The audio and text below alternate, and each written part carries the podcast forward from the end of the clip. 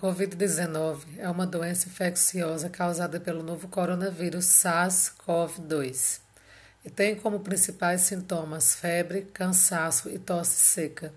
Alguns pacientes podem apresentar dores, congestão nasal, dor de cabeça, conjuntivite, dor de garganta, diarreia, perda de paladar ou olfato, erupção cutânea na pele ou descoloração dos dedos das mãos ou dos pés. Esses sintomas geralmente são leves e começam gradualmente. Algumas pessoas são infectadas, mas apresentam apenas sintomas muito leves.